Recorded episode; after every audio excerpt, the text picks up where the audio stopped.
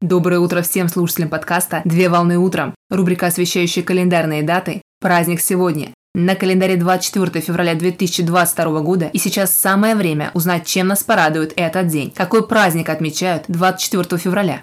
24 февраля отмечают День цифрового обучения. Каждый год дата праздника является уникальной, потому что День цифрового обучения празднуется в последний четверг февраля. В 2022 году дата праздника выпадает на 24 февраля. В век цифровой трансформации и постоянного устаревания имеющихся навыков люди стали активнее интересоваться возможностями, которые предоставляет цифровое обучение. Наблюдается повсеместный интерес к обучению с использованием цифровых интерактивных технологий и новых игровых моделей, таких как геймификация. В настоящий момент времени цифровое обучение подразделяется на микрообучение, где пользователь изучает информацию в течение не более 10 минут, и макрообучение, где пользователь более детально изучает интересную для себя область знаний. Принято считать, что человек лучше запоминает и усваивает информацию с помощью визуальных и звуковых образов. Поэтому именно на этом принципе человеческого восприятия построено цифровое обучение, которое имеет свои ключевые особенности и считается прекрасным дополнением к очному обучению. Так, в очном формате максимально развиваются коммуникационные и социальные компетенции.